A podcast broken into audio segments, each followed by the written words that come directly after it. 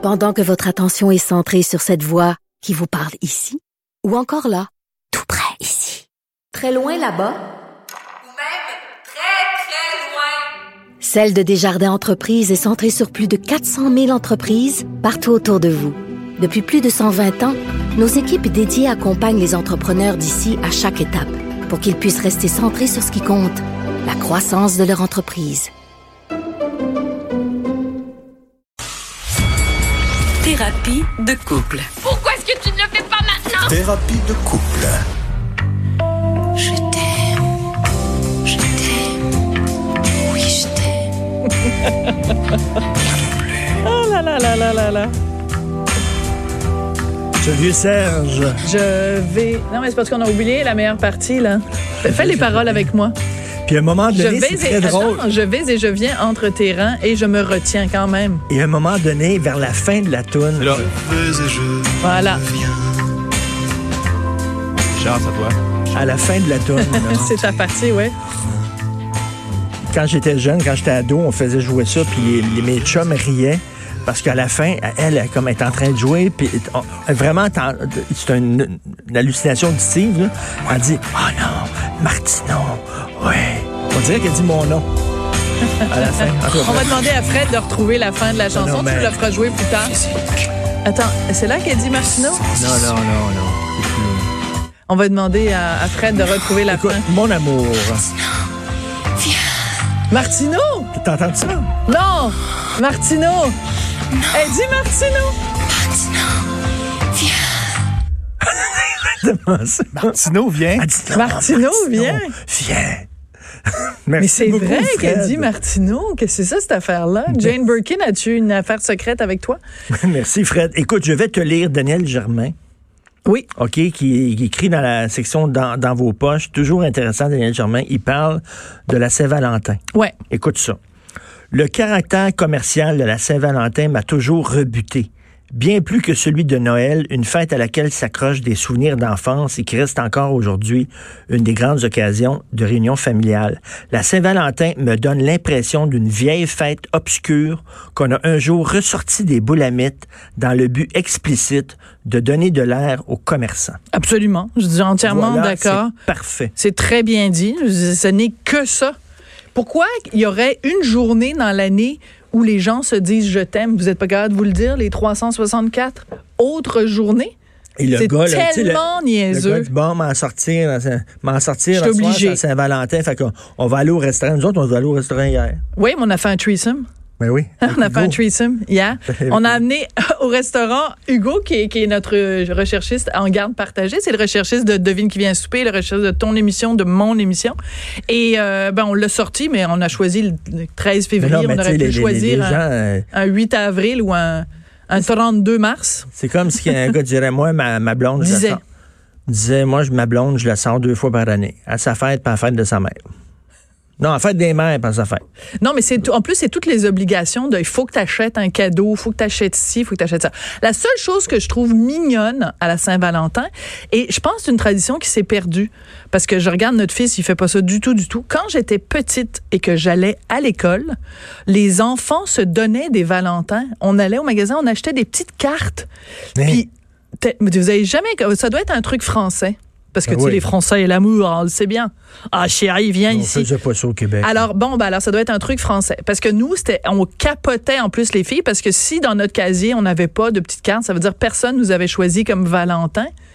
On trouvait ça super triste. Donc ça n'existe une tradition qui est, qui est purement française alors? Est-ce que, tu trouves... Il question- répond pas à ma question, il change de. Non, non. je- je- je- Vous avez jamais entendu parler de ça ici? À Verdun, ça, ça se faisait pas ça. Ça faisait pas. Des petites cartes de Valentin. Non, pas Bon, en tout. en tout cas. Ça faisait pas ça. Je te pose une autre question. Ouais, J'ouvre le débat plus large. d'accord.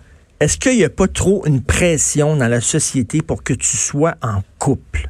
Totalement. En couple, en couple. Faut que tu sois en couple, faut que tu sois en couple. Puis les gens qui sont pas en couple, ma- matcher, puis je- il faut y trouver quelqu'un, puis il faut qu'ils se matchent, puis tout ça. veut dire, c'est comme si... rien euh, comparé à la pression d'avoir des enfants. C'est rien du tout. Moi, dans ma vie, j'ai vécu bien plus de pression sur une fois que tu es en couple, fais des enfants, fais des enfants. Comment ça fait que t'as pas des enfants? Regarde là, regarde biologique. Ah ouais, ça bien. Puis quand tu fais un premier enfant, tu te fais dire, ben là, pourquoi t'arrêtes à un? Quand est-ce que t'en fais un deuxième? J'ai eu bien plus de pression dans ma vie que ça. Quand j'étais célibataire, ça pas été célibataire très longtemps, mais euh, quand j'étais célibataire, je sentais pas tant que ça la pression d'être en couple. Mais il y, a- il y a une pression de couple. Puis, tu sais, il y a des couples, tes voix, là. On va au restaurant souvent, moi, puis toi. Puis, il y a des couples qui ont l'air à s'emmerder. Ils ont là, tu rien à se dire. Ils ont l'air à s'emmerder. Pourquoi tu restes en couple? T'es pas obligé de rester en couple. Tu peux être célibataire, puis avoir du fun aussi, puis avoir des amis, puis sortir, puis faire Mm. Ma belle-mère, que je n'aimais pas beaucoup, je peux le dire parce que maintenant elle est morte, fait que de toute façon, ça dérange plus personne, euh, que j'ai franchement détesté, qui était vraiment une personne antipathique et désagréable. Une fois, pendant les 20 ans qu'elle a passé avec mon père, euh, elle a dit une chose intéressante. Et je retiens ça. On salue André. elle a dit mieux vaut euh, vivre seul que mal accompagné. Mais C'est vrai. Et je trouve ça tellement juste. T'es pas obligé d'être en couple. On dirait qu'il y a une pression. Tout est basé sur Mais le de couple. toute dans notre façon, regarde, aujourd'hui, là, en 2020, les choses sont complètement différentes de quand toi puis moi, on était jeunes, euh, il y a cela euh, quelques années. Tu sais, quand tu as sur une application au bout de tes, tes doigts, là, une app comme Tinder, tu peux savoir dans un rédaction qui et euh, avec qui tu peux copuler, là. Tu sais, sérieusement, la notion de couple, ça veut plus strictement rien dire, là. En deux secondes, tu peux te trouver quelqu'un aller faire euh, une gnou dans les toilettes puis repartir après. Fait que si ta seule euh, pression de... C'est la seule chose qui te manque quand t'es seul, c'est d'avoir des relations sexuelles avec quelqu'un d'autre. Ben, premièrement, tu peux te masturber, c'est quand même assez sympathique. Ou alors, tu prends Tinder, puis en, en dedans de 15 minutes, t'as quelqu'un. Fait le- que le- la pression est pas si grande que ça d'être en couple parce que on a séparé la sexualité puis la vie en Mais- couple. Tu sais, quand tu es célibataire, tu peux avoir, tu peux cou- coucher à, à gauche et à droite, mais t'as pas l'amour, t'as pas, t'as pas une union, t'as pas une union émotive. Puis là, tu vas en couple, ah, tu trouves l'union émotive, t'es là, le support, la complicité, tout ça. Mais là, c'est de baiser à gauche à droite te manque. Fait que d'un un ou l'autre, c'est, c'est, c'est comme. on OK, est-ce que un- t'es en train de me dire quelque chose? situation. Mais non. Il est en train de m'envoyer un message? Mais non, mais je te dis. OK, je moi, je en pense qu'on va partir des rumeurs. Il paraît que tu as comme Frenché Benoît quand vous avez fait le, le, le- Non, on s'est tenu la main. Vous êtes nus la main. C'est comme, c'est Nus quoi? Qu'est-ce que tu vas me proposer? Un threesome avec Benoît Dutrisac? C'est vers ça qu'on s'en va? Non. Je te dis tout de suite, c'est non. Non, non, mais je te dis ça, c'est comme un lose-lose situation. Je te dis, je ne parle pas de notre couple, je parle en général. Je m'extirpe de mon couple, je parle en théorie. C'est que célibataire, vie sexuelle débridée peut-être pour certains, pas tout le monde, pour certains, euh, puis euh, mais quand même manque de complicité ou Oui, mais il y a sinon plein de gens qui complicité, mais disent, pas. euh, il y a plein de gens qui disent que hum- euh, biologiquement, euh, intrinsèquement, l'être humain n'est pas fait pour la monogamie. C'est-à-dire que même si la société te dit qu'il faut que tu sois en couple et que tu sois avec une seule personne, que l'être humain, sa, sa, sa, sa pulsion naturelle, Ok. c'est de d'aller euh, essaimer plusieurs fleurs Puis là, il y a temps. des gens qui ont essayé, comme on va faire, essayer d'avoir Ah, mon Dieu, les le meilleur, ouverts. le meilleur de chaque chose, le couple open. C'est-à-dire, on va avoir, on va avoir, jamais. on va avoir le meilleur du couple, c'est-à-dire une complicité, exemple. puis en même temps le meilleur du célibat, c'est-à-dire qu'une vie sexuelle un peu plus ouverte. Je, je, connais pas un couple que, que ça a fonctionné. Je sais pas. Peut-être qu'il y en a. Peut-être qu'il y en a. Peut-être que les gens, ça fonctionne, puis ils le disent pas parce que c'est pas tabou. Un ami qui, qui avait essayé ça, puis un J'avais un donné, ami euh, qui était professeur au cégep, puis à un moment donné, ils ont décidé, lui et sa blonde, le couple open, OK? C'est-à-dire que, bon, euh, tu as des aventures, des aventures. on sait c'est pas quoi un couple ouvert, Richard? Ouais. Mais là, à un moment donné, j'ai déjà raconté, il, il- il- il se prépare pour aller au lit. Mm. OK, là, il allait se coucher, puis elle, son téléphone a sonné. Mm. Puis c'était son amant qui l'a appelé. Elle, elle s'est levée du lit, elle s'est habillée pour aller le rejoindre. Là, il a dit, là, il y a un Christy de bout. Il y a un Chris de bout. Oui, Là, mais il y a un sais, bout, là, chacun- ils ont dit, là, il va falloir quand même faire des règles dans cette affaire-là. Là. C'est vrai qu'il était baisé ailleurs, mais là, qui t'appelle à 11h30, puis que tu te lèves, tu t'habilles, puis tu vas le rejoindre, il y a un bout. Mais tu sais, il y a peut-être des gens pour qui ça fonctionne, puis je respecte tout à fait ça. Puis si ça, c'est whatever turns you on, là, si ça marche pour eux, tant mieux.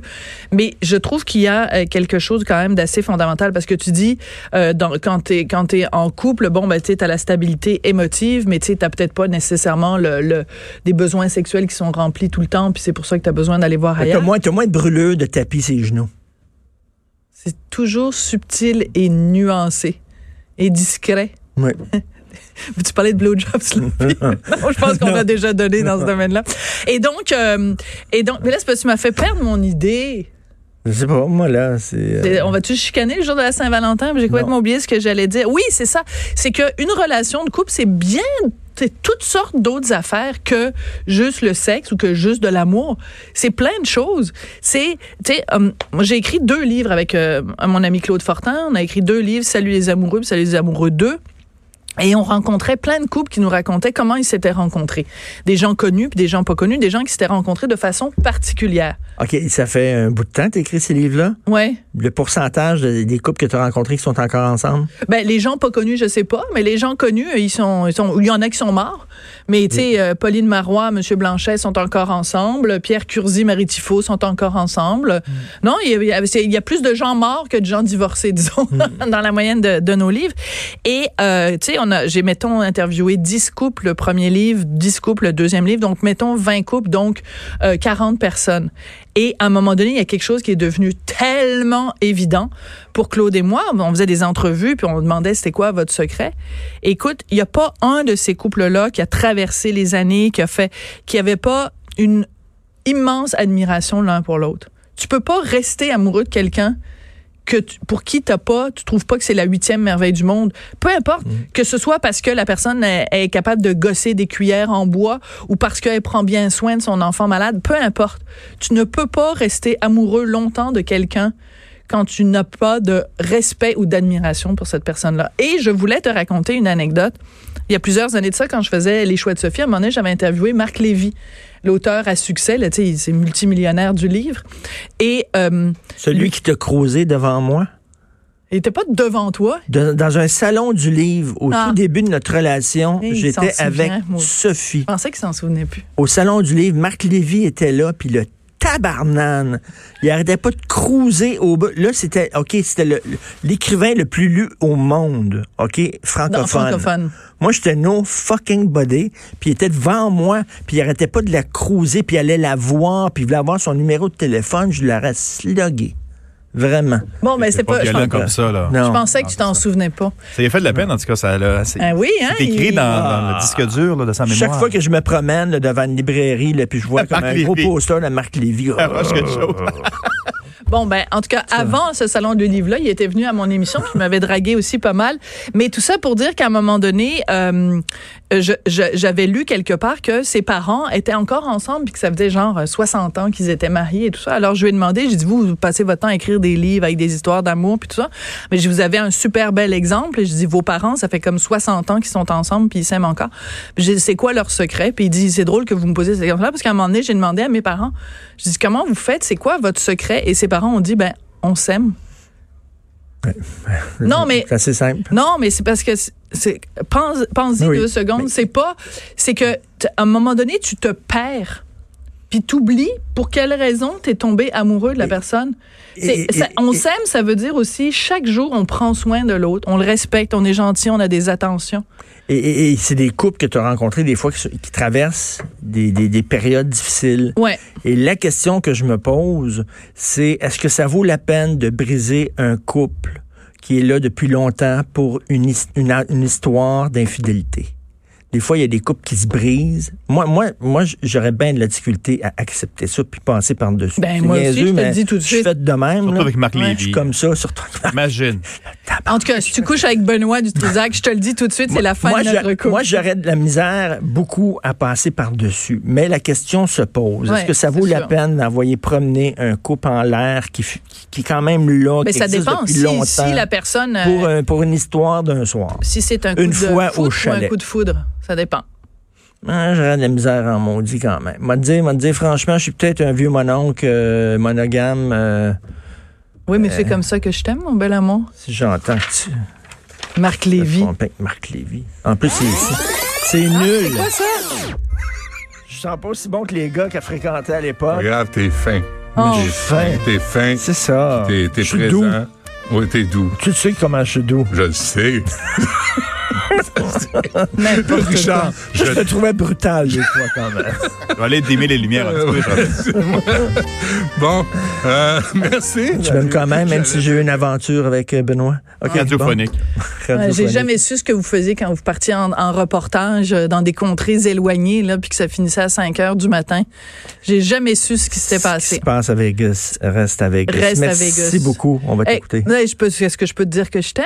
Je t'adore. Je t'adore, mon amour. ma belle. Et cette année, ça va faire 18 ans qu'on est ensemble, 17 ans qu'on est mariés. En septembre, le 8 septembre, ça va faire 18 ans. Et notre amour va enfin avoir atteint sa pleine maturité. C'est-tu cute? Ah, Embrasse. je t'aime. Ça veut dire que tu vas avoir passé le tiers de ta vie avec moi.